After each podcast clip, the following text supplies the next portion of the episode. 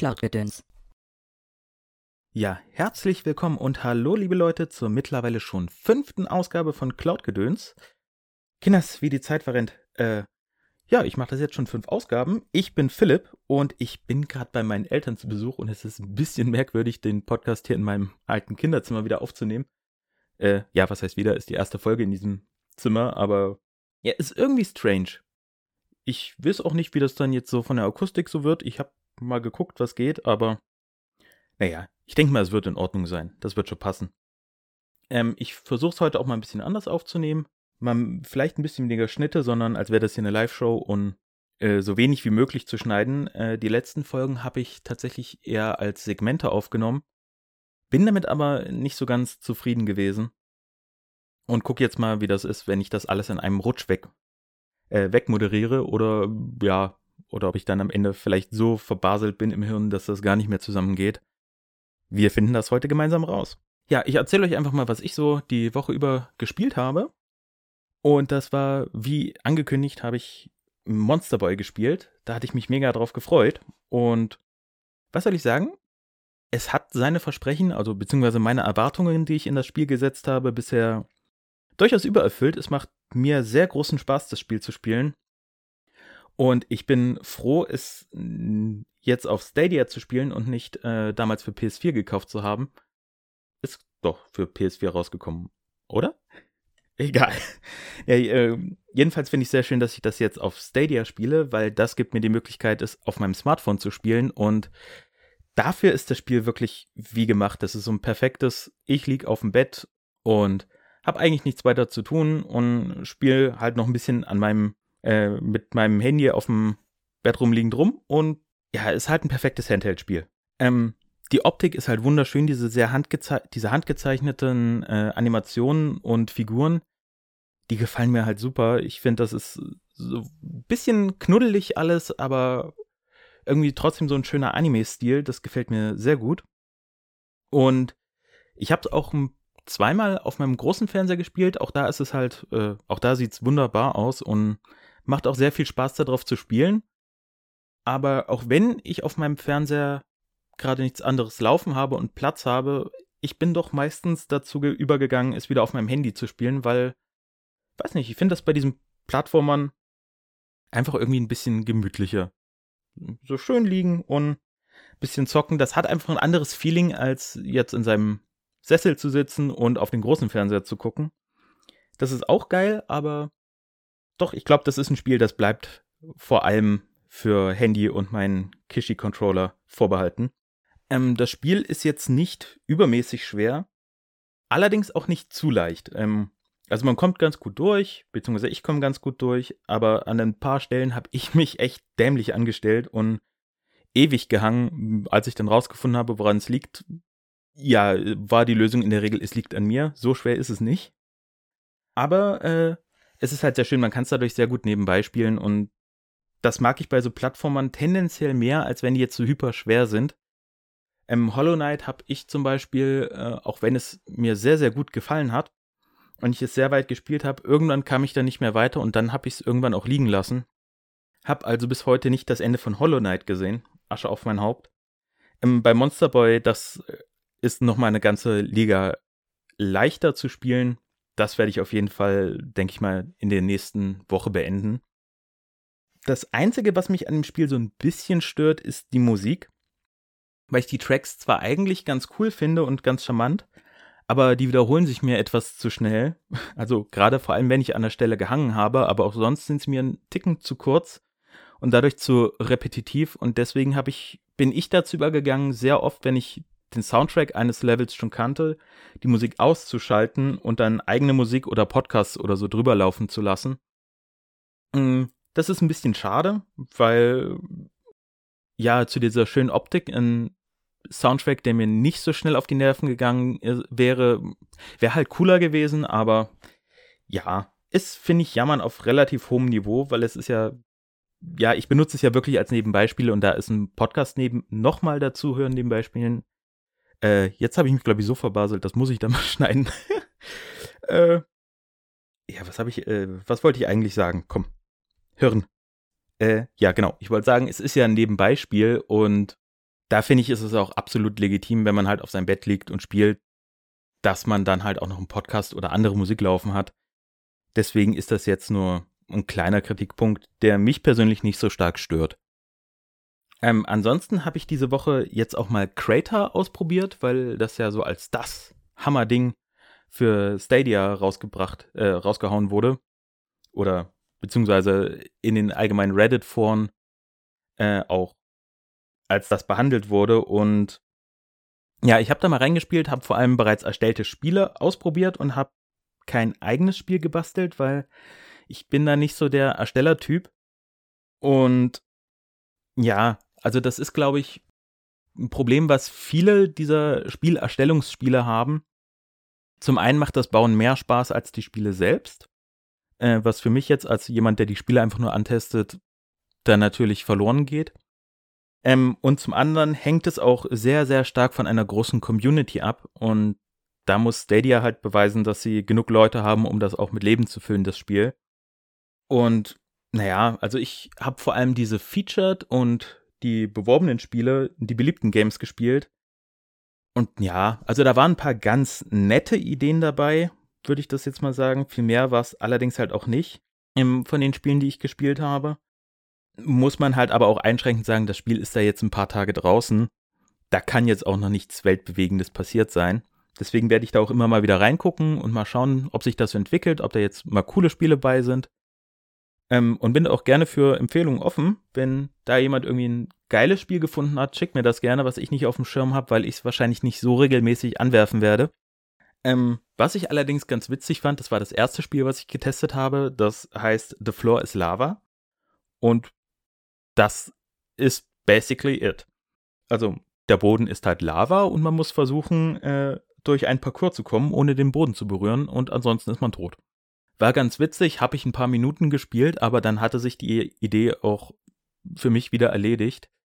Ähm, ist aber so für ein paar Tage, dass das Spiel erst online ist, war das echt ganz witzig, mal so kurz nebenbei das zu machen. Ansonsten habe ich noch ein paar Shooter-Spiele ausprobiert.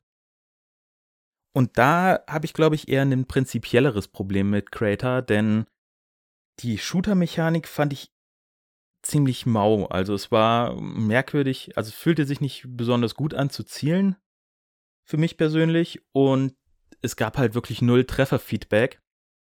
Dadurch war es halt so, ein, so eine sehr unausgegorene Shooter, Third-Person-Shooter-Mechanik, fand ich. Und ja, ich glaube nicht, dass man, ich weiß nicht, ob man da jetzt noch großartig für Shooter-Spiele, für die ich eigentlich dachte, dass das Spiel so Fortnite-esque ausgelegt ist, ob man da so viel als Spielersteller rausholen kann. Ich hoffe es mal, dass sich da mein erster Eindruck getäuscht hat. Andererseits bin ich aber zum einen jetzt weder so dieser Mega-Shooter-Fan und zum anderen durch diese Fortnite Optik und sowas habe ich sowieso eher den Eindruck, dass die Hauptzielgruppe eher jüngere Spieler, die ja auch für Fortnite und so die Zielgruppe darstellen, gedacht ist und ich da äh, halt wahrscheinlich auch einfach raus bin als vorrangig Singleplayer-Typ, der halt schon aus, der, aus seinen Teenagerjahren raus ist. Und deswegen will ich da jetzt auch gar nicht zu, zu negativ drüber reden. Ähm, ja, ist es hat ein paar nette Ideen, aber jetzt muss halt die Community und die Zukunft zeigen, was man aus diesen netten Ideen alles bauen kann. Oder ob das Spiel halt äh, ja wieder einschläft und relativ schnell unter ferner Liefen läuft. Ich würde mir wünschen, dass da ein bisschen mehr kommt. Also beziehungsweise, dass sich das äh, ganz gut entwickelt, weil es ist halt, wie gesagt, ich glaube, für die Fortnite-Zielgruppe äh, könnte das eigentlich ganz geil sein, dass man sich da auch ein bisschen kreative mit dem Bauen, was Fortnite ja auch hat, aber halt noch wesentlich größer, indem man eigene Spiele erstellt, ausleben kann. Und im besten Fall kommen dabei dann noch ein paar ganz, ganz gute Spiele, die man mal für eine Viertel oder eine halbe Stunde spielen kann bei rum. Und dann ist das, glaube ich, okay so, das Spiel. Aber ja, viel mehr habe ich diese Woche nicht gespielt. Also viel Monster Boy reingezockt äh, und ein bisschen Crater getestet. Ansonsten war bei mir die Woche nicht so viel, deswegen, ja, geh mal über Richtung News, würde ich mal sagen. Ähm, denn da gibt's heute ein bisschen mehr. Wir fangen mal an mit zwei News, die gar nicht so direkt mit Cloud Gaming zu tun haben, sondern eher so nebenbei. Und zwar gibt es von Ubisoft am 12.07. die Ubisoft Forward, Forward PK als Ersatz für ihren E3-Auftritt. Er betrifft Cloud Gaming insofern, dass sie ja GeForce Now und Stadia stark unterstützen und die meisten der Spiele, die sie dort besprechen, auch relativ zeitnah dann auf den Diensten verfügbar sein werden. Und ich nehme mal stark an, dass es um ihre großen Seller gehen wird, wie Assassin's Creed Valhalla und Watch Dogs, was ja, ich glaube, letztes Jahr rauskommen sollte, aber äh, nach Breakpoint äh, verschoben wurde, weil das ja nicht die Erwartung erfüllt hat und jetzt beide dieser großen Spiele in diesem Jahr noch erscheinen werden. Und ich weiß nicht, ob ihr bei Valhalla da diese Gameplay-Leaks euch angeguckt habt. Ich tatsächlich nicht alles, aber ich habe mal reingeschaut und ich muss sagen, das reizt mich jetzt ehrlich gesagt nicht so sehr, weil ich habe Assassin's Creed Odyssey jetzt einige Stunden gespielt, paar 30, und habe dann so die Lust in der Mechanik verloren und jetzt zumindest auf den ersten Blick hat mir Valhalla nicht so viel Neues geboten, was jetzt die Lust bei mir gesteigert hatte, jetzt auch noch direkt ein neues Assassin's Creed anzufangen. Ich glaube, ja, das ist so ein typisches Franchise-Problem, dass die Spiele zu oft für mich persönlich rauskommen und mir würde so eins alle fünf bis acht Jahre eigentlich völlig reichen. Dafür halt mehr Innovation reinpacken in die verschiedenen Titel dann. Aber ja, hey, ich werde, wenn ich Assassin's Creed weiterspiele, erstmal Assassin's Creed Odyssey weiterspielen und eventuell in einigen Jahren, wenn Valhalla dann billig in irgendwelchen Sales zu holen ist, dann werde ich es vielleicht mal anfa anfassen, aber jetzt so, wenn es neu raus ist, werde ich es erstmal links liegen lassen. Ähm, mehr interessiert mich dann äh, Watch Dogs, denn das sieht eigentlich ganz spannend aus. Watch Dogs 1 und 2 habe ich nicht gespielt. Da habe ich immer nur ein bisschen was gesehen und ich fand es ganz interessant, aber irgendwie nicht cool genug. Aber ich muss sagen, jetzt so mit den Sachen, die für Watch Dogs Legion rauskamen, ich glaube, doch, das ist ein Spiel, da hätte ich mehr Interesse dran. Ähm, werde da auch ein bisschen noch abwarten, wie dann die Re Reviews zu werden. Und aber ja, doch, da habe ich diesmal Lost drauf und wird, glaube ich, das erste Watch Dogs sein, was ich spiele. Äh, Watch Dogs 2 ist das Wochenende doch kostenlos, glaube ich. Vielleicht werde ich mir das besorgen und äh, mal schauen, ob ich das über GeForce Now spielen kann. Das habe ich gerade nicht auf dem Schirm. Fällt mir nur gerade so ein. Äh, könnte man ja mal ausprobieren, wie das Spiel so ist. Äh, ja. Ich habe nur ein bisschen Befürchtung, dass die, diese Übernahme von, diese Übernahme von den Leuten, man soll ja eigentlich jeden NSC äh, in diesem Spiel übernehmen können, dass das ein bisschen zu Standard ist, dass einem so nach dem fünften auffällt, ja, jetzt wiederholt sich's schon.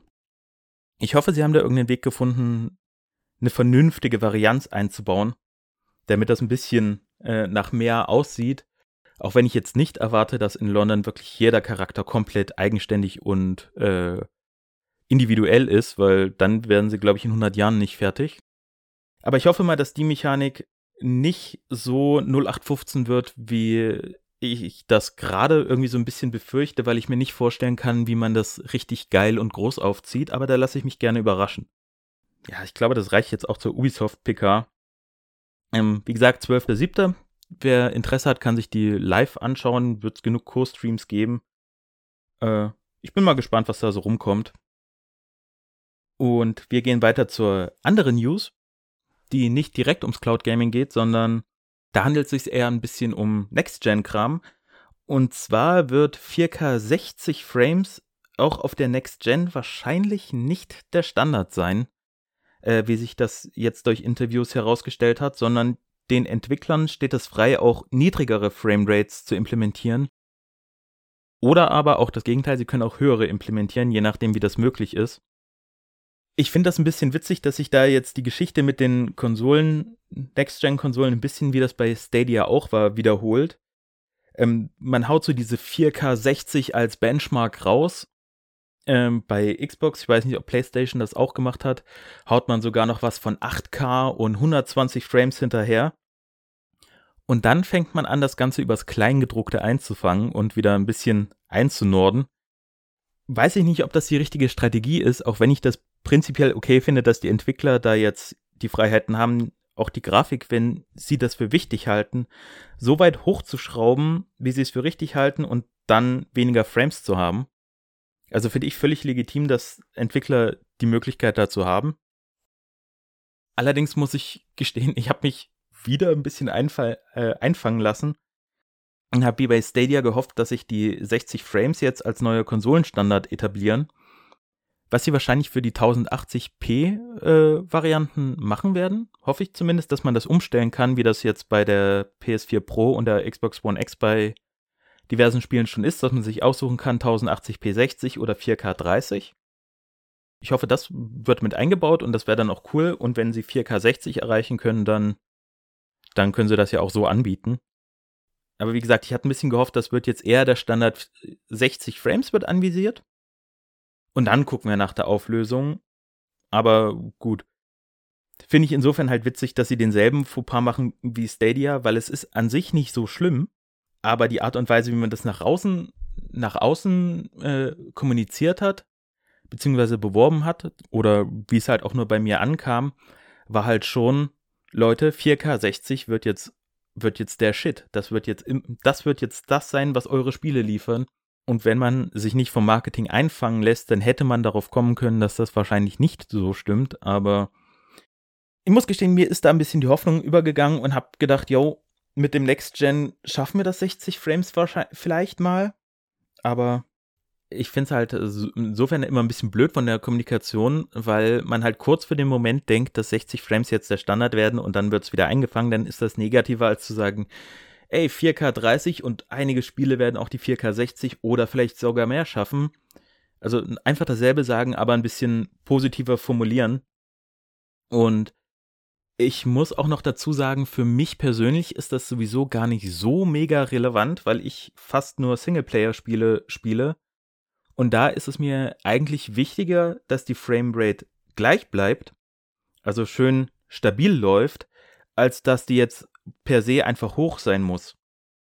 Also eine stabile 30 Frames sind auch okay für mich, wenn sie halt wirklich bei den 30 bleiben und nicht in äh, rechenintensiven Sachen dann auf Paar 20 oder so runterbrechen äh, und dann anfangen zu ruckeln, weil wenn alles stabil ist, dann gewöhnt man sich viel besser daran, die Sachen auch flüssig wahrzunehmen. Äh, auch wenn 60 natürlich cooler aussieht, weil alles smoother ist, aber auch 30 sehen flüssig aus, wenn sie immer bei 30 bleiben und nicht einbrechen. Und mehr Frames sind für Multiplayer-Spiele extrem wichtig.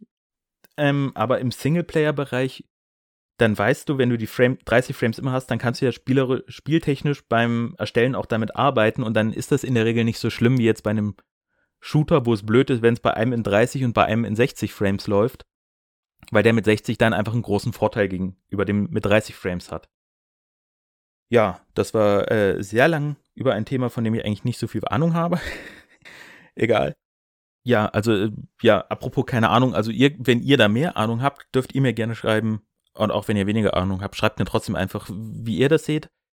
Würdet ihr gerne, dass 60 Frames jetzt als der Standard festgelegt werden und alle Spiele müssen darauf hinarbeiten, mindestens diese 60 Frames zu erreichen und dafür in Kauf nehmen, dass die Grafik etwas schlechter ist? Weil sie die 60 Frames bei den opulenten Grafiken einfach nicht schaffen mit den Next-Gen-Konsolen und auch mit Stadia nicht? Oder äh, ist euch das auch relativ wurscht? Jetzt immer vorausgesetzt, dass der Bums halt auch stabil läuft, weil ich glaube, da kann sich jeder darauf einigen, wenn die Framerates um die 30 dann auch noch nach unten brechen, das sieht dann scheiße aus.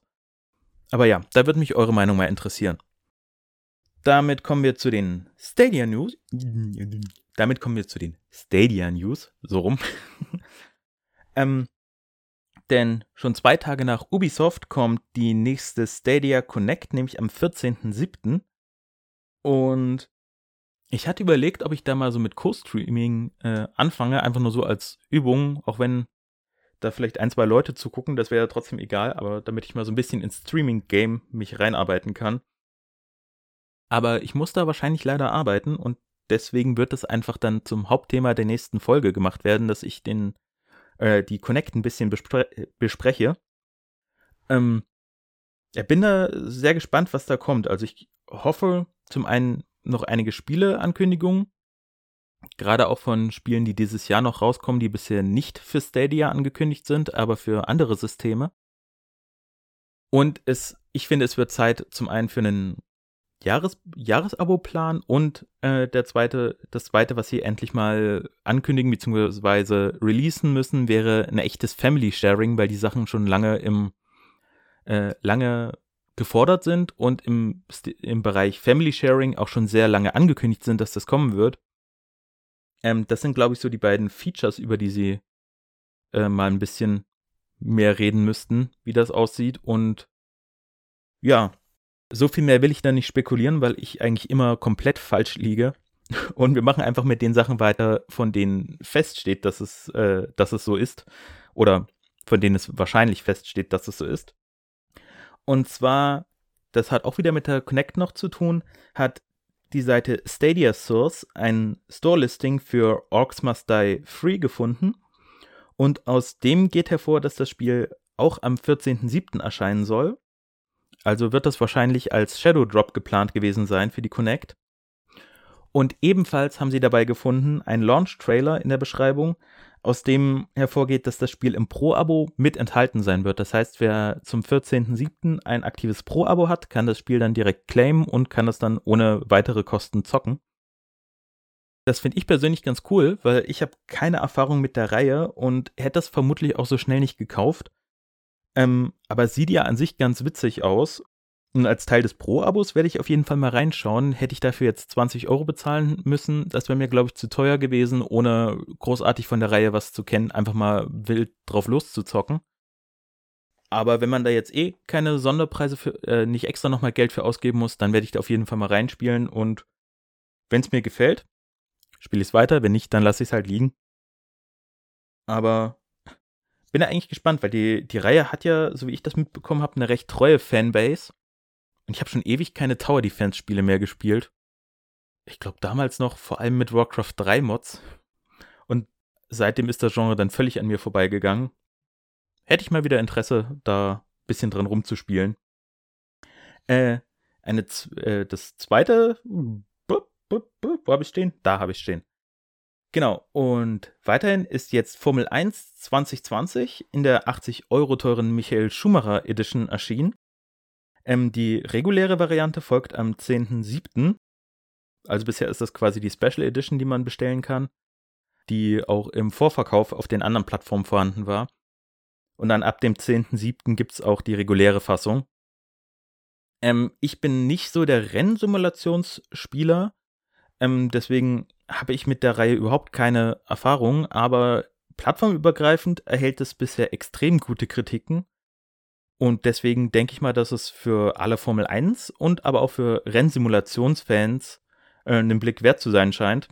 Ich bin mittlerweile, nachdem ich früher Forza und Gran Turismo gespielt habe, eher äh, Arcade Racer geworden. Und werde das Spiel deswegen wahrscheinlich nie spielen, aber ja, nach den Reviews und Gameplay-Videos, die ich mir angeguckt habe, es sieht schon sehr gut aus. Für Leute, die da drauf stehen, ist das bestimmt was. Behaupte ich jetzt einfach mal. Und damit habe ich mehr zu dem Thema gesagt, als ich Ahnung habe. Und deswegen gehen wir einfach weiter.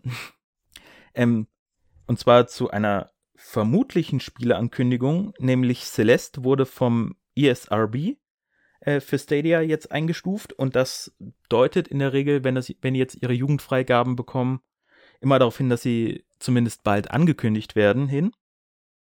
Und ähm, ja, wer Celeste nicht kennt, das ist ein ziemlich kniffliger äh, Plattformer, den ich nicht gespielt habe, weil ein bisschen zu schwer, aber äh, er sieht halt schon sehr gut aus und hat, gibt's ja auch schon eine ganze Weile auf allen möglichen Plattformen und ist sehr gut angekommen. Find, sowas sind dann immer gute Spiele für Stadia. Beziehungsweise, ja, die meisten guten Spiele sind gute Spiele für Stadia. Das äh, da, da kann man sich als Plattform eigentlich immer drüber freuen, auch wenn dann die Spiele schon ein bisschen älter sind. Ist es trotzdem gut, wenn man sie dann nochmal auf seine eigene Plattform portiert kriegt. Weiterhin, da weiß ich gerade gar nicht, ob das nicht sowieso schon bekannt war und einfach an mir vorbeigegangen ist, ist WWE Battlegrounds äh, auch geratet worden für Stadia. Aber irgendwas schwimmt mir da im Kopf rum, dass das sowieso bekannt war. Aber wahrscheinlich kommt das Spiel dann auch demnächst äh, nochmal mit einem Release-Datum um die Ecke, vielleicht auch schon bei der äh, nächsten Connect. Würde sich ja eigentlich jetzt äh, vom Timing her dazu passen. So, das waren die Spieleankündigungen und zweites, das betrifft dann NBA 2K21. Ähm, da hat 2K nämlich bekannt gegeben, dass die Stadia-Version die aktuelle Current-Gen-Version bekommen wird und nicht die für die Next-Gen-Konsolen äh, bearbeitete Fassung. Ähm, bei der für die Next-Gen-Konsolen ist bisher nicht viel bekannt, also ist eigentlich nur ganz schwammig von Ergänzungen und Verbesserungen die Rede, ohne dass da jetzt konkret gesagt wird, um was es, das, um was es da eigentlich geht. Aber wie auch immer, diese Verbesserungen und Ergänzungen werden für Stadia also voraussichtlich nicht verfügbar sein. Allerdings, äh, da gab es ja auch schon einen riesen Shitstorm, wird die Next-Gen-Version auch 10 Euro teurer sein als die aktuelle Current-Gen-Version. Wovon Stadia dann also, gehe ich jetzt davon aus, das würden sie sonst, glaube ich, gar nicht vermittelt kriegen, auch 10 Euro billiger sein wird als die Version für PS5 und Xbox Series X. Und ich kann verstehen, also die Spieleentwicklung ist mittlerweile unglaublich teuer und man hat einen sehr großen Markt schon erreicht. Da ist jetzt nicht mehr so viel extremes Wachstum möglich, um das gegen zu finanzieren, um den Preis zu halten, dass Spiele eventuell etwas teurer werden. Aber bei der Masse an Mikrotransaktionen, die in solchen Sportspielen drin ist, da kann ich das wirklich nicht so ganz nachvollziehen, weil es ist ja bei 2K ähnlich wie bei FIFAs und Maddens und sowas auch, dass die Mikrotransaktionen eigentlich die Cash-Cow sind und ja, der Preis für das Spiel eigentlich vernachlässigbar. Und deswegen hätte das jetzt irgendwie ein großer Singleplayer-Brecher oder ein anderes Spiel ohne Mikrotransaktionen gemacht, dann hätte ich dafür Verständnis aufgebracht, aber dadurch, dass das meiste dann sowieso nochmal durch Ingame-Käufe verdient wird, kann ich das jetzt bei dem Spiel nicht so ganz nachvollziehen. Und finde das ehrlich gesagt einfach ein bisschen schade und wart mal die Abzu äh, dann die Version an sich ab, ob es nicht vielleicht auch einfach nur frech ist. Ja, das war mein Senf dazu und das waren auch alle Stadia News, die ich mir aufgeschrieben habe. Ja, dann habe ich noch ein bisschen was zu xCloud. Genau, da ist der Zettel, da steht's drauf. Hm, da gibt's jetzt nicht, jetzt auch nicht so weltbewegend Neuigkeiten. Ähm, aber zwei Sachen gibt's schon. Und zwar ein xCloud Controller, äh, der jetzt angeboten wird. Und zwar hat den von, ist, hat den von, und zwar hat den 8-Bit.do äh, entworfen und der basiert auf seinem SN30 Pro. Der basiert auf dem SNES-Controller, sieht dem also sehr ähnlich, hat aber zusätzlich noch zwei Analogsticks. Ähm, den haben die überarbeitet und den gibt es jetzt auch in einer xCloud-Version. Bisher hat er halt wirklich das Nintendo-Layout und sowas gehabt. Jetzt hat er das Button-Layout des Xbox-Controllers. Äh, ja, inklusive dem Guide-Button und, äh, und eine Smartphone-Halterung, damit man sein Handy da einklemmen kann. Das sieht an sich immer ganz cool aus. Also ich mag die Controller von denen sehr. Allerdings ist dadurch, dass es auf dem äh, SN30 Pro äh, basiert, der zwar sehr beliebt ist, aber eine symmetrische Stick-Anordnung hat, äh, ist es, glaube ich, für gestandene Xbox-Zocker ein bisschen störend. Ich glaube, da hätten sich die meisten doch lieber einen xCloud-Controller gewünscht, der auch von der Stick-Anordnung näher an einem Xbox-Controller dran ist. Weil, ja, das ist ja eigentlich immer ein sehr großer Glaubenskrieg, ob die Sticks symmetrisch sein müssen oder nicht.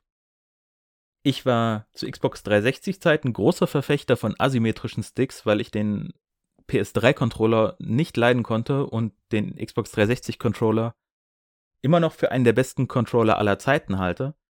Witzigerweise bin ich aber mit der PS4 und der Xbox One Ära auf symmetrische Sticks umgestiegen, weil ich den Xbox One Controller zum einen nicht so sehr mochte und auch die Xbox One selbst nicht so gut fand wie die PS4 und mir dann halt eine PlayStation gekauft habe und mich sehr schnell daran gewöhnt habe und mittlerweile auch ganz gut mit beidem klarkomme. Also es ist für mich nicht mehr so ein relevanter Unterschied, weil es sich doch recht ähnlich anfühlt. Wenn man sich an beides ein bisschen gewöhnt hat, dann finde ich jetzt für meine Handform macht das gar nicht so den großen Unterschied und deswegen ja, ich, ich hoffe mal, dass es geht den meisten Menschen so, so dass sie dann mit dem 8-Bit-DO-Controller keine Probleme haben werden.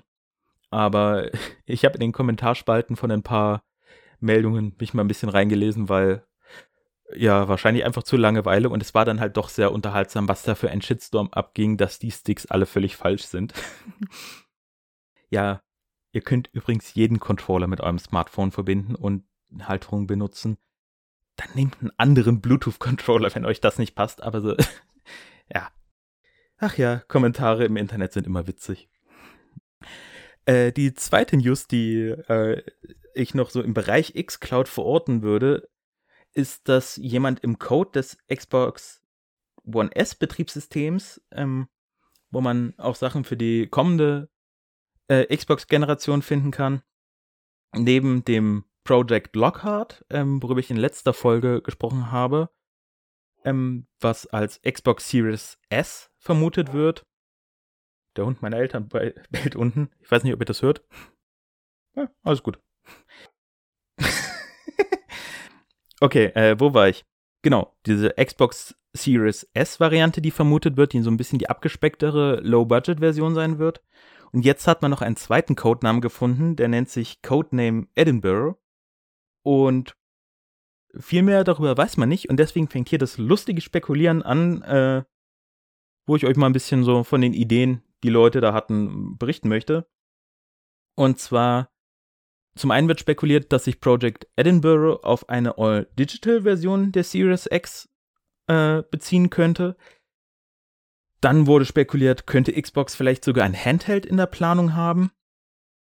Oder, das ist das, wo es für den Podcast relevant wird, äh, viele haben auch rumspekuliert, dass es etwas mit der xCloud zu tun hatte, äh, hätte. Und äh, eventuell sich hinter dem Codename ähm, halt xCloud ver verstecken könnte. Aber ja, wie gesagt, das sind bisher alles haltlose Spekulationen ohne irgendeinen äh, Hintergrund dazu. Und ja, die nächste Möglichkeit, da Infos zu bekommen, wäre das nächste Xbox-Event und das findet jetzt am 23.07. statt und wird sich aber als Xbox Games Showcase vor allem um das Zeigen von Spielszenen der Xbox Series X drehen. Ähm, Ursprünglich hatte Xbox ja mal geplant, das monatlich zu machen und nachdem sie dann aber ihren sehr halbgaren Stream im Mai hatten, haben sie den Juni ausgelassen und ich hoffe mal jetzt an den richtigen Stellschrauben gedreht, um das ein bisschen interessanter zu machen und auch ein bisschen relevanter, weil im letzten Stream wurden groß Gameplay-Sachen angekündigt und dann gab es halt nur Render-Trailer zu sehen, was bei einer Next-Gen-Konsole mir einfach scheißegal ist. Da will ich Gameplay sehen. Ähm, ich hoffe, da haben sie das jetzt äh, an den richtigen Stellschrauben überarbeitet. Ähm, allerdings aufgrund dessen, dass sie sich auf das Zeigen von Games äh, fokussieren werden, gehe ich jetzt persönlich nicht davon aus, dass dort die äh, Spekulationen um die neuen Xbox-Modelle großartig bearbeitet werden. Und ich befürchte auch, dass wir keine neuen Infos zum Launchtermin von xCloud bekommen. Und ob und wann endlich auch in der Beta ein PC-Client von xCloud verfügbar sein wird oder ob der eventuell eingestampft wurde. Da habe ich beim Recherchieren nämlich auch ein paar Spekulationen gefunden, dass xCloud, wie gesagt, pure Spekulation, ich weiß auch nicht mal mehr, wo ich das jetzt gelesen habe, dass xCloud eventuell sich doch nur auf mobil fokussieren könnte und ganz Abstand von dem PC-Client nimmt, was ich persönlich super schade fände, weil ich möchte dann von einem Streamingdienst schon sowohl mein Smartphone als auch einen größeren Bildschirm bespielen können. Aber ja, das, das soll es jetzt mit, mit haltlosen, informationsbefreiten Spekulationen gewesen sein. Und auch mit xCloud, ähm, ja, gibt es zu Shadow groß was zu sagen, außer, ja, jetzt im August äh, wird das neue Modell endlich veröffentlicht und aktiviert. Und aktuell kann man jetzt noch vorbestellen. Und ich bin ehrlich gesagt gerade am Überlegen, ob ich das machen soll, weil hm, mit GeForce Now bin ich gerade ein bisschen unzufrieden. Da können wir dann gleich noch drauf als größeren Part. Äh, und ich habe nie einen Gaming-PC besessen und ich habe in letzter Zeit äh, irgendwie mehr Bock, auch mal ein bisschen PC-Gaming zu betreiben. äh, gerade die Möglichkeit, Mods zu installieren und damit Schabernack zu treiben, äh, interessiert mich halt mittlerweile immer mehr. Insbesondere Dark Souls. Ähm, seit ich dann Let's Play von dem Boss Rush Mod, von der Boss Rush Mod gesehen habe, habe ich in meinem Hinterkopf, dass ich das auch spielen will. So. Ähm, und das kriege ich halt auf meiner PS4 nicht hin. Und auch nicht auf Stadia, wenn, sollten, sollten, diese, sollten die Dark Souls-Spiele jemals darauf portiert werden. Sondern das geht halt nur mit einem Gaming-PC. Ich habe jetzt, gerade jetzt in Corona, wo ich eigentlich kaum Arbeit habe, äh, zum einen weder das Geld, noch habe ich großartig die Lust, mir einen PC nochmal irgendwo hinzustellen, sondern ich bin mit meinem Arbeitslaptop, den ich habe, eigentlich sehr zufrieden für das, was er machen soll. Und ja, wenn PC-Gaming, dann würde das wahrscheinlich über einen Streaming-Dienst wie Shadow funktionieren für mich. Und da ich mich mit PCs so gar nicht auskenne, also da bin ich halt wirklich einfach völlig ungebildet, habe ich mich mal so ein bisschen in meinem Freundeskreis äh, und so schlau gemacht, was Shadow denn eigentlich für einen PC bietet, weil ich das halt schwierig äh, einschätzen kann. Also ich kann es natürlich ein bisschen anrecherchieren, aber halt so ganz dahinter steigen, dafür bin ich noch zu weit am Anfang. Und ja, also wenn ich jetzt von den Äußerungen, die meine äh, Freunde und Bekannten da so geäußert haben, die sich in der Materie gut auskennen, äh, entspricht so dieses Standardmodell, also Boost, ungefähr so einem Mittelklasse-PC, so einem auch einem höheren Mittelklasse-PC, äh, für den man, wenn man den neu kaufen würde, ungefähr so um die 1000 Euro bezahlen würde. Was für mich jetzt eigentlich auch wieder nach einer sehr interessanten Sache klang, weil für im Jahresabo sind es, glaube ich, 13 Euro im Monat, äh, so einen PC zu bekommen. Den muss man ja erstmal ein paar Jahre halten, bevor der sich gegengezahlt hätte. Äh, äh, ja, über Überschlagsrechnung sagt, ähm, ungefähr fünf, sechs Jahre müsste man bestimmt, müsste man äh, Shadow bezahlen, bis man auf den Preis kommt, den so ein PC, wenn man ihn sich zu Hause hinstellt, kosten würde. Und Shadow wirbt ja damit, dass sie auch kostenlos upgraden, wenn die Rechner anfangen zu veralten. Das heißt, es könnte sich auf lange Sicht finanziell tatsächlich lohnen, wenn man so in diesem Bereich Mittelklasse äh, PC spielen möchte kommt halt dann darauf an, wie gut die Latenzen sind und wie gut die Streaming-Technologie von Shadow an sich funktioniert. Ähm, damit habe ich halt noch keine Erfahrung. Das heißt, ich würde, wenn dann, auch erstmal ein monatlich kündbares Abo zum Testen mir mal besorgen. Ich glaube nicht im August, weil da bin ich im Urlaub, da werde ich einen Umzug machen, da werde ich sowieso kaum zum Spielen kommen, aber dann vielleicht im September, Oktober. Mal schauen. Ja gut, äh, äh ja doch, ein Problem mit Shadow, muss ich noch äh, eine Einschränkung machen, ist halt der Speicherplatz. Du kriegst für deinen Abopreis nur 256 Gigabyte äh, SSD-Speicher und da passen halt nicht viele Spiele drauf. Da glaube ich, muss man auf lange Sicht nochmal ein bisschen Zusatzpreis für den Extraspeicher mit einplanen. Aber, aber das kommt halt auch immer darauf an, was für Spiele man spielt, wie groß die sind. Darüber würde ich mir dann, glaube ich, Gedanken machen, wenn ich mich entscheide, Shadow zu abonnieren. Aber ich wollte es jetzt hier nochmal erwähnt haben, dass das nochmal eine Einschränkung an den PCs ist, die man dort zur Verfügung gestellt bekommt. Ähm, ja, damit war es das zu Shadow und wir kommen jetzt zum an sich zur letzten News-Sektion und gehen dann damit auch direkt über ins Hauptthema, nämlich reden wir jetzt über GeForce Now.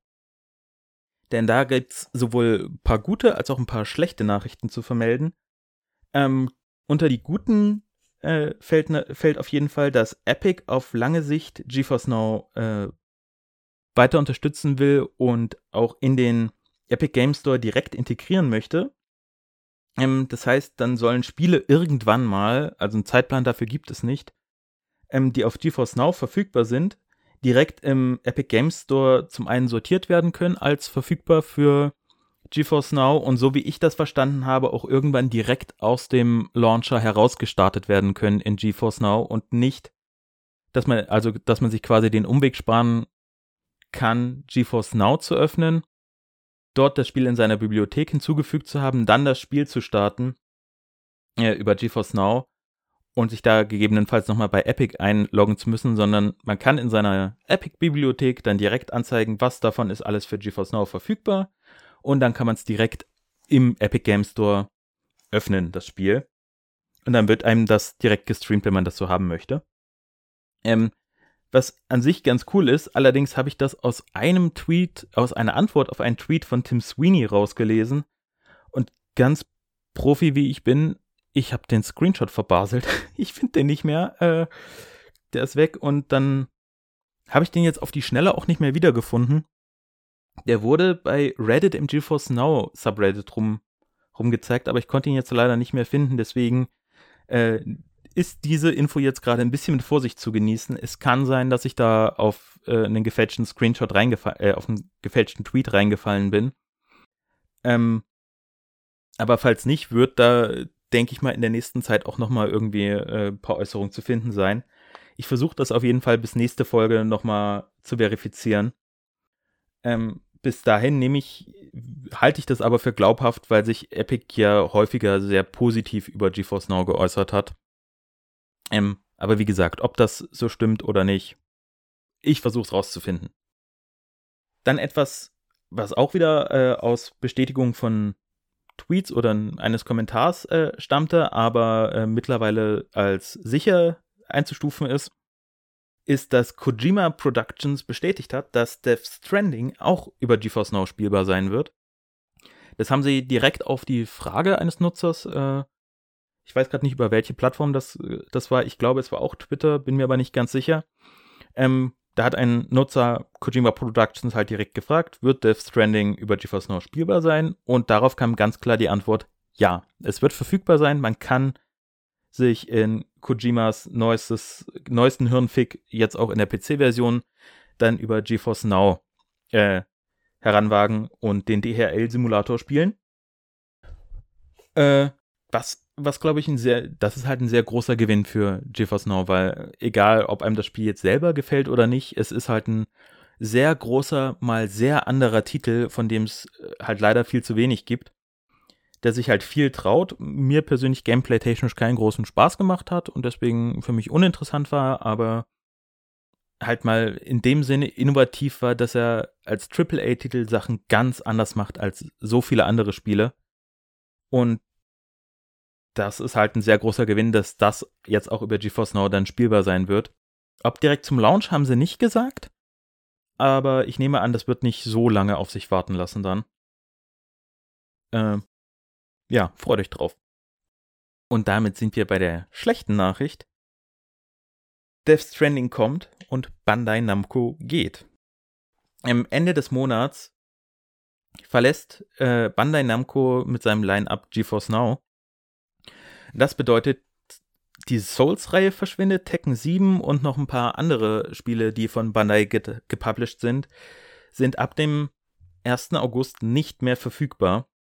Ähm, zusätzlich ist das Saints Row 3 Remaster jetzt ab sofort schon nicht mehr verfügbar. Was mich halt, äh, das, gerade das hat mich ganz besonders irritiert, weil das ist doch, glaube ich, erst vor ein paar Wochen dazugekommen. Warum ist das schon wieder raus? Äh, Habe ich nicht ganz verstanden. Und das bedeutet, dass äh, unter anderem jetzt äh, schon folgende Publisher sich von GeForce Now zurückgezogen haben. Ähm, halt Bandai Namco, jetzt die neuesten, der erste große Publisher, nachdem das Opt-in äh, veröffentlicht wurde, was eigentlich ein bisschen mehr Sicherheit geben sollte und jetzt halt leider äh, doch nicht so richtig funktioniert hat. 2K ist nicht mehr dabei, Activision Blizzard ist nicht mehr dabei, Bethesda ist nicht dabei, Warner Brothers Interactive ist nicht dabei, die Xbox Game Studios sind nicht dabei, bei denen ich es noch ein Stück weit irgendwie verstehen kann. Und Codemasters ist zum Beispiel auch nicht mehr dabei. Und das hat jetzt keinen Anspruch auf Vollständigkeit. Da gibt es, glaube ich, noch einige Publisher mehr, die nicht, äh, nicht mehr vorhanden sind. Und dann gibt es natürlich noch eine ganze Reihe Publisher, die einfach noch nie verfügbar waren. Und das ist halt für GeForce Now schon wirklich richtig bitter, denn ja, was heißt das für die Zukunft von dem Dienst? Ähm, es gibt jetzt aktuell sehr, sehr viele Indie-Spiele, aber im Vergleich dazu recht, ziemlich wenige AAA-Spiele, die auf der Plattform verfügbar sind. Und das ist eigentlich auch nur ein kleiner Teil des eigentlichen Problems, denn ich hatte gehofft, dass ich äh, GeForce Now nach ihrem relativ mauen Start, also sie sind gestartet, sie haben sehr schnell sehr viele Publisher verloren. Und dann habe ich gehofft und auch erst den Eindruck gehabt, dass sie ein bisschen wie Stadia ihren Start sehr hart vergeigt haben, aber sich dann äh, recht schnell zumindest berappeln und anfangen in die richtige Richtung zu entwickeln. Ähm, das war, also das, den Eindruck habe ich sehr stark bei Stadia, die konsequent sich jetzt weiterentwickeln und dahin kommen zu dem, was man von ihnen eigentlich schon zum Launch erwartet hat. Und dasselbe hatte ich als Eindruck von GeForce Now. Sie haben gestartet, sie haben sehr viele Publisher verloren und dann haben sie aber angefangen, Spiele dazu zu gewinnen. Square Enix kam zurück. Steam hat äh, ihre Steam Cloudplay Beta angefangen mit dem Opt-in für Spiele und da kamen auch noch Leute zurück. Sie haben jetzt immer wieder Spiele auch zurückgewonnen, die mal auf der Plattform waren und wieder zurückgezogen wurden und jetzt durch die Opt-in-Lösung wieder freigeschaltet werden konnten. Ähm, hatte ich also halt auch recht große Erwartungen erstmal dran und war jetzt auch gerade am überlegen, ob ich mein äh, Gratis-Tier jetzt endlich mal upgrade zum Gründermitgliedschaft. Aber aufgrund der Menge an Spielen, die wieder von der Plattform verschwinden, ist es für mein Dafürhalten aktuell einfach zu riskant, jetzt da Spiele für zu kaufen, wenn man sie nur über GeForce Now spielen kann. Und ich habe keine große Bibliothek und deswegen lohnt es sich für mich deswegen gerade nicht, diese 5,50 Euro im Monat, auch wenn es nicht so viel Geld ist, auszugeben, weil ich mich nicht traue, Spiele für diese Plattform zu kaufen, denn ich habe keinen Gaming-PC, ich kann diese Spiele ansonsten einfach gar nicht spielen, wenn sie äh, vom Dienst verschwinden. Und ja, das ist halt scheiße. Denn ich habe erwartet, dass sich durch die, spätestens mit der Einführung des Opt-in-Verfahrens das ein bisschen konsolidiert und wenn Publisher gesagt hat, hier, äh, ich gehe, gebe aktiv mein Spiel frei für GeForce Now, dass das dann auch eine Weile Bestand hat und es man sich deswegen ein bisschen mehr darauf verlassen kann, dass diese Spiele jetzt eine Weile, also zumindest über einen längeren Zeitraum verfügbar bleiben, bis sich das mal ändert. Ja, Pustekuchen jetzt ist mit Bandai Namco, ich habe überlegt, die Souls-Reihe, gerade die Souls-Reihe mir für PC nochmal zu holen, weil mich die Ladezeiten mittlerweile beim Wiederspielen sehr stören auf meiner PS4. Ja, jetzt bin ich gerade noch ganz froh, dass ich das noch nicht getan habe. Ähm, ja. Also, wie gesagt, Stand jetzt finde ich, man sollte sich Spiele ähm, nur dann kaufen, um sie über GeForce Now zu spielen, wenn man zusätzlich auch einen PC hat, der diese Spiele laufen lassen kann und GeForce Now vielleicht bessere Grafik ermöglicht oder halt einfach auf mehr Bildschirm einem das ermöglicht als zusätzliches Feature, aber halt nicht die Plattform für den Haupt-PC ist. Ähm, ja, das ist so mein Eindruck vom Stand jetzt. Und ja, wie geht's weiter? Was, was kann man jetzt noch, was kann man jetzt erwarten? Wie, was könnte Nvidia noch machen? Und ja, ich glaube, für Nvidia ist es jetzt extrem wichtig, dass man sich in Zukunft auf die Spiele verlassen kann, die über den Service angeboten werden. Da weiß ich allerdings nicht genau, wie Nvidia das anstellen soll, dass sie Garantien geben können, dass ein Spiel verfügbar ist. Also die die erste Variante wäre auf, äh, aufgeben im Sinne der Publisher und ihnen Deals anbieten, so dass die Publisher Geld kriegen und dann gibt es eine Vertragslaufzeit und man hat zumindest mal die Sicherheit, die man dann den Spielern auch zeigen könnte, hier bis zu diesem Datum ist dieses Spiel mindestens verfügbar. Weiß weiß ich, ein Zwei-Jahres-Vertrag oder Ein-Jahres-Vertrag. Ähm, aber das wird sich dann wieder mit dem Preismodell beißen, das ja aktuell noch recht sehr niedrig liegt. Und dann wird Nvidia vielleicht gar kein Geld mehr mit verdienen und können sich das nicht erlauben und nicht leisten. Weiß ich halt nicht. Und die zweite Variante, äh, also das zweite, was Nvidia sehr viel helfen würde, um das ein bisschen sicherer zu machen, wäre, wenn die großen Stores wie Steam oder der Epic Games Store da mit Druck nachhelfen, die Publisher dazu zu bringen, dass die Spieler auch über die Streaming-Dienste angeboten werden. Denn die beiden Plattformen haben einen extrem großen Marktanteil, was den Online-Verkauf von Videospielen angeht. Und wenn die sagen, Leute, ihr sollt das jetzt machen, da haben die so, also, um das äh, positiv hervorheben, dann könnte ich mir da schon vorstellen, dass es da einen gewissen Switch in die Richtung gibt bei den Publishern. Allerdings erzwingen können sie es auch nicht, weil dann gibt es halt doch noch genug andere Alternativen, wo man hingehen kann. So monopolstark sind die beiden dann halt nicht.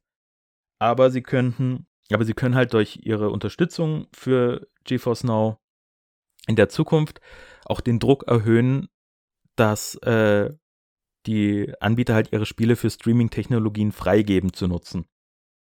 Ähm, das ist, glaube ich, auch der Hoffnungsschimmer, der bleibt, oder den man, den man da jetzt noch hat, dass der Epic Game Store sich weiter mit dem Dienst verzahnen will und sehr, äh, sehr supportive sich immer äußert über GeForce Now.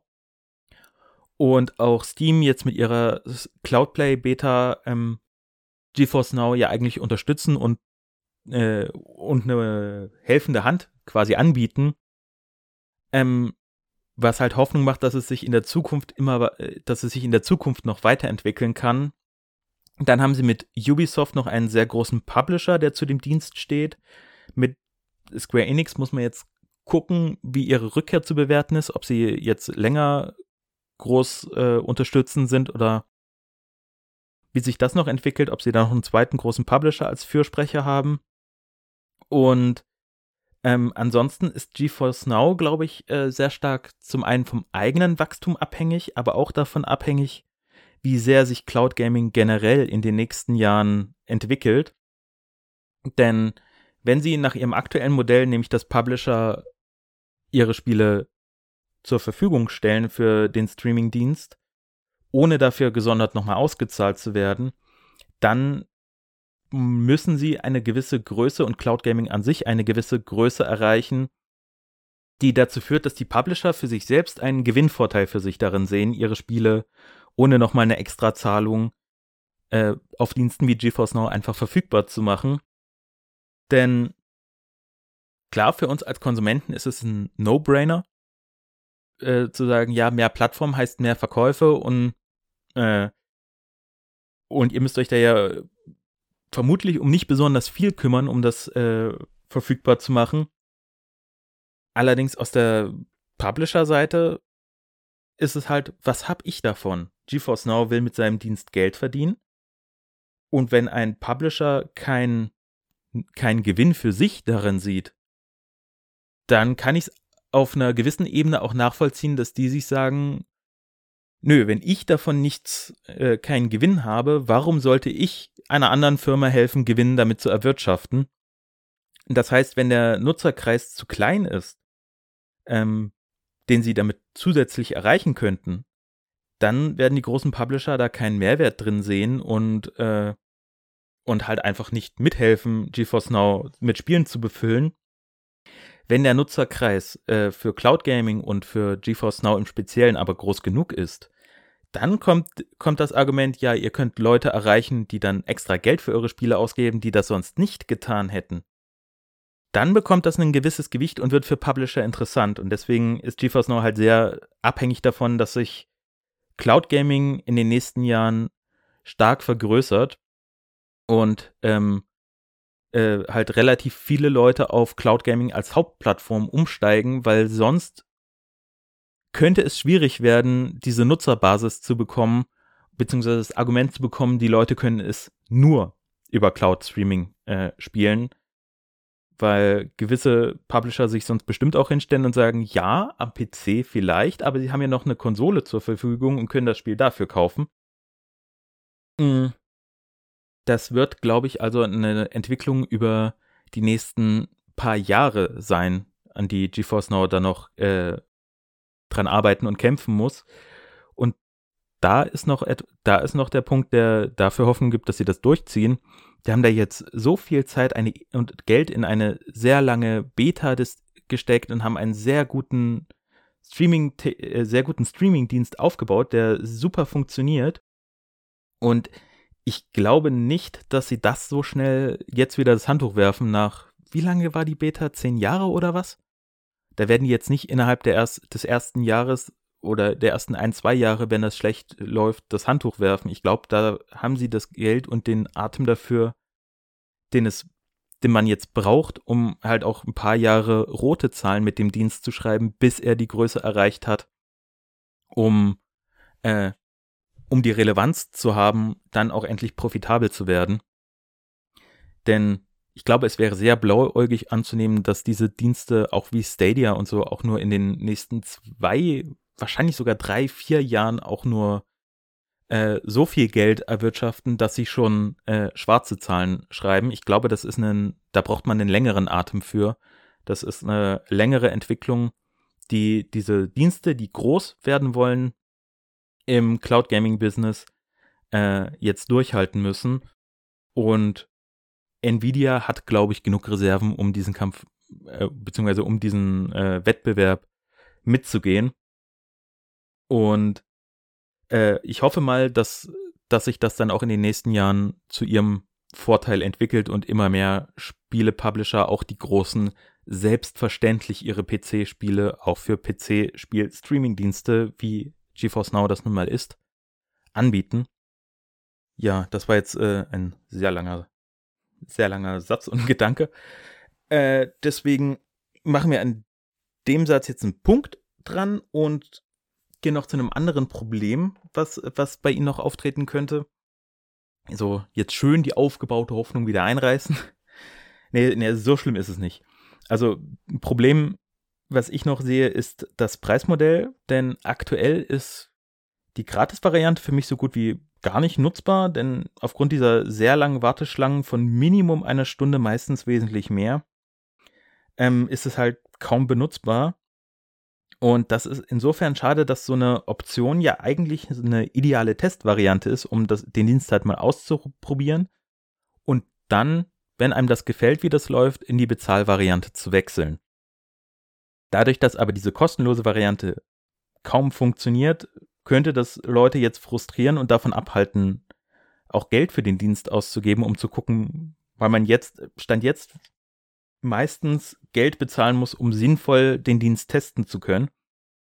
Und ich glaube, das ist eine Hürde, die viele Konsumenten nicht gehen. Man hat sich an Gratis-Testvarianten so sehr gewöhnt, so geht das mir zumindest, dass wenn ich, wenn es auch nur ein kleiner Betrag ist, erstmal ausgeben müsste, um es zu testen, äh, so abgeschreckt davon bin, dass ich erstmal gucke, kann ich nicht was ähnliches mit einem Gratis-Testraum erstmal ausprobieren, wie das funktioniert. Und ja, äh, die andere Sache ist, wenn man eine Gratis-Variante anbietet, dann finde ich, sollte die auch ordentlich funktionieren. Das heißt nicht, dass man gar keine Wartezeiten haben sollte. So 10, 20 Minuten fände ich ja dafür, dass es kostenlos ist, völlig okay zum Testen. Aber das ist halt, dass man ein bis ja teilweise zwei, drei Stunden warten muss, bis die eigene Ein-Stunden-Session startet, ist halt nicht besonders praktikabel. Und da würde ich dann eher präferieren, entweder kriegen sie das irgendwie hin, dass die Wartezeiten so kurz sind, dass sie erträglich sind, oder von mir aus könnte man die Option, wenn es halt nicht wirtschaftlich sinnvoll geht, einfach komplett streichen und nur ein Bezahlabo benutzen und aber zum Beispiel einen Gratismonat, wie das bei den meisten anderen Anbietern auch ist, einfach mal anbieten, dass man den ersten Monat umsonst bekommt und wenn es einem gefällt, kann man bleiben. Wenn nicht, hat man halt keinen Zugriff mehr auf den Dienst. Ja, also ich, also da müssen sie, denke ich, nochmal an ihrem Preismodell ein bisschen schrauben. Und das zweite ist, dass die 5,50 Euro, die sie aktuell verlangen für einen Monat, in ihrem aktuellen Zustand auch mit den vielen AAA-Spielen, die fehlen, ein okayer Preis sind, weil man kriegt sehr viele, die Möglichkeit, sehr viele Indie-Spiele und sowas zu spielen. Ähm, der Preis ist ja aber nur ein zeitlich begrenztes Angebot, der, wenn man jetzt einsteigt, für, für einen zwölf Monate lang gilt. Und es ist jetzt aktuell noch unklar, wie sich der Preis denn entwickelt. Und ich glaube, dass sich der Preis für den Dienst, so wie er jetzt ist, mit vielen Indie-Spielen, aber wenig AAA, nicht zu sehr an den Preis von Shadow annähern darf. Denn Shadow hat dann zwar als kompletter PC ein paar Nachteile, was jetzt das Patchen und sich drum kümmern und auch vor allem den Speicherplatz angeht. Aber sie haben halt den Vorteil, bei ihnen laufen so ziemlich alle PC-Spiele und man kann modden und man hat diese Freiheiten eines PC-Spiels, die halt bei GeForce Now auch ein Stück weit aufgegeben werden, dadurch, dass man halt nicht modden kann. Und deswegen glaube ich, dass GeForce Now günstiger bleiben muss als Shadow.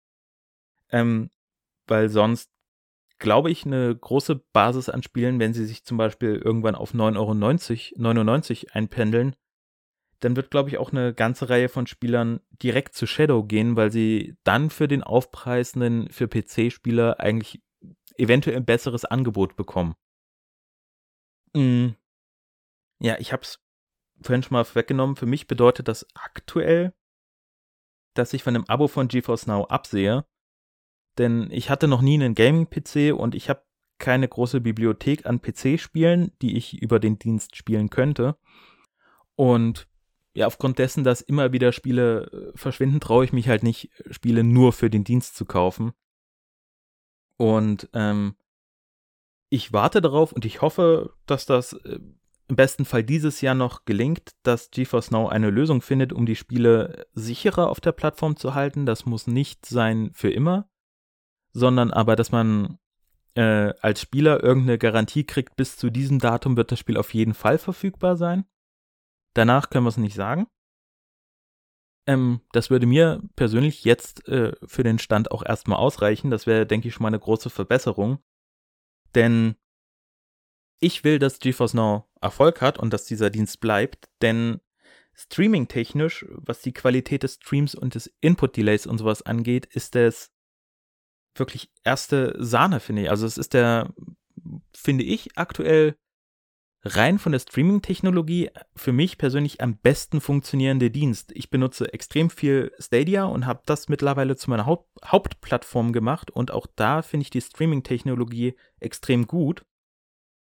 Aber rein was die Streaming-Technik angeht, finde ich, ist GeForce Now für mich persönlich da auch nochmal einen Zacken drüber, weil die Spiele noch ein bisschen besser aussehen ähm, und sich ja, sie steuern sich genauso gut für mein Dafürhalten, aber das Hauptargument ist halt, sie sehen halt nochmal ein Ticken besser aus als bei Stadia, von dem ich eigentlich auch schon sehr angetan bin. Und deswegen hoffe ich inständig, dass GeForce Now äh, das mit den Spielen, mit dem Spiele-Exodus irgendwie möglichst schnell in den Griff kriegt, sodass sie auch für Leute wie mich, die keine Gaming-PCs besitzen, ähm, eine realistische Alternative sind äh, und man sich halt auch äh, darauf ein bisschen einschießen kann und ich anfangen kann, PC-Spiele zu kaufen und nicht zu überlegen, kaufe ich ein Spiel für meine PS4 oder für Stadia und halt diese Plattform, so gern ich sie habe, halt völlig zu vernachlässigen,